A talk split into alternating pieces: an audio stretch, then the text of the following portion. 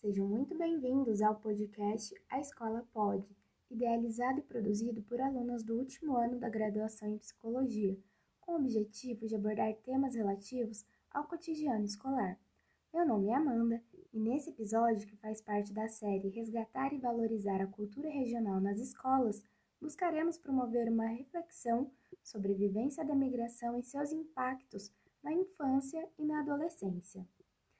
Ao recebermos pessoas migrantes nos novos contextos em que elas se inserem, devemos estar comprometidos com o acolhimento e o respeito às particularidades delas em seus hábitos, valores, saberes e culturas. Também é essencial que essas pessoas tenham a oportunidade de se instrumentalizar com os conhecimentos e práticas presentes nos novos espaços e relações em que elas se inserem, sem, contudo, terem que anular a própria história e identidade nesse processo. Entretanto, essa não é a realidade da maioria dos migrantes brasileiros, principalmente daqueles vindos das regiões Norte e Nordeste, que vivenciam a exclusão social devido ao etnocentrismo cultural e à xenofobia.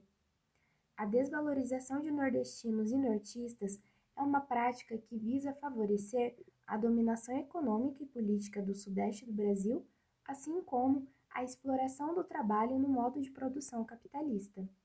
Dessa forma, nos deparamos com uma tendência cultural em ignorar as competências e potencialidades desses migrantes e acentuar as supostas limitações que atribuímos a eles, sem que as barreiras econômicas e culturais que eles vivenciam sejam levadas em consideração. Essas experiências de exclusão e xenofobia são vivenciadas por crianças e adolescentes, adultos e idosos, que em muitos lugares são recebidos com hostilidade, desprezo ou são invisibilizados. Nesse contexto, os referenciais identificatórios e culturais dos migrantes permanecem vivos na lembrança, contudo, são frequentemente julgados como inadequados ou inferiores, principalmente no que diz respeito as linguagens verbal e não verbal. Nas escolas, isso se verifica na cobrança pela adequação de alunos migrantes ao jeito certo de falar e se portar, mesmo quando o contexto não exige a norma culta da língua portuguesa ou regras de etiqueta. É comum ainda que crianças e adolescentes nordestinos e nortistas sejam tomados como alunos problema ou menos aptos ao aprendizado, quando na verdade apresentam os mesmos comportamentos e dificuldades de outros alunos não migrantes. Ou então, tem-se a concepção de que nordestinos e nortistas apenas vão à escola para comer e receber alguns cuidados, não tendo interesse no aprendizado e nos conteúdos escolares, uma vez que se encontram em situação de pobreza. Além da problemática da naturalização da pobreza, essa lógica retira de imigrantes o direito à educação e à inserção social, contribuindo para a perpetuação das vulnerabilidades que muitos vivem. E, mesmo quando profissionais da educação não tratam de forma diferenciada tais alunos, estes ainda vivenciam um bullying praticado por colegas e o preconceito fora da escola.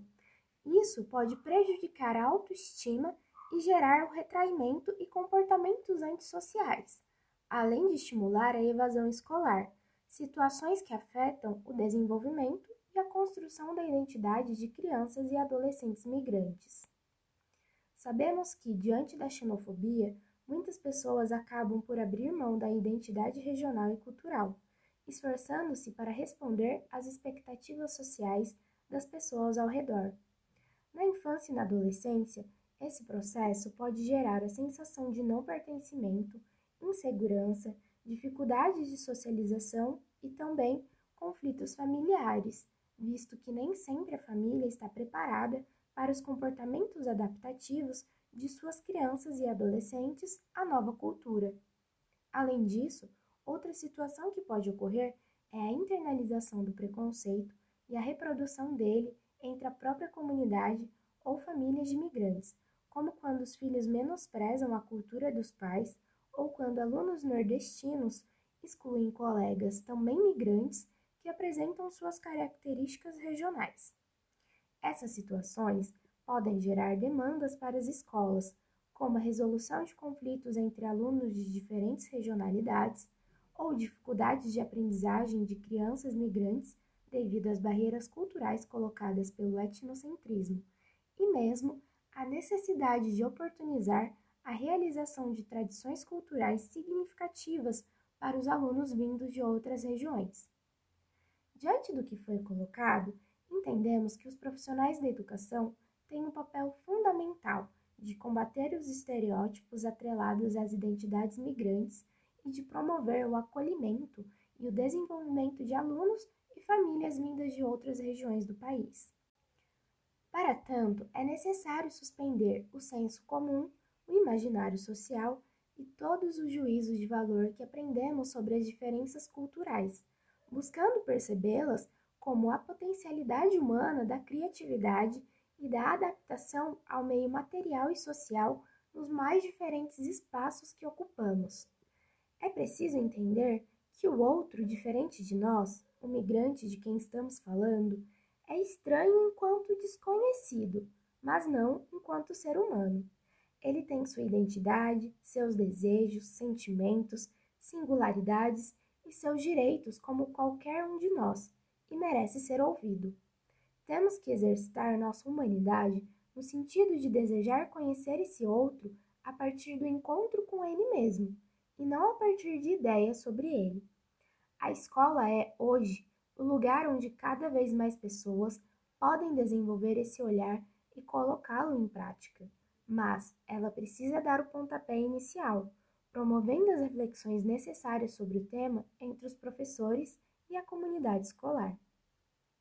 Esperamos ter contribuído para a missão de resgatar e valorizar a cultura regional nas escolas do Brasil, com as informações e reflexões suscitadas nessa série do podcast A Escola Pode. Até logo!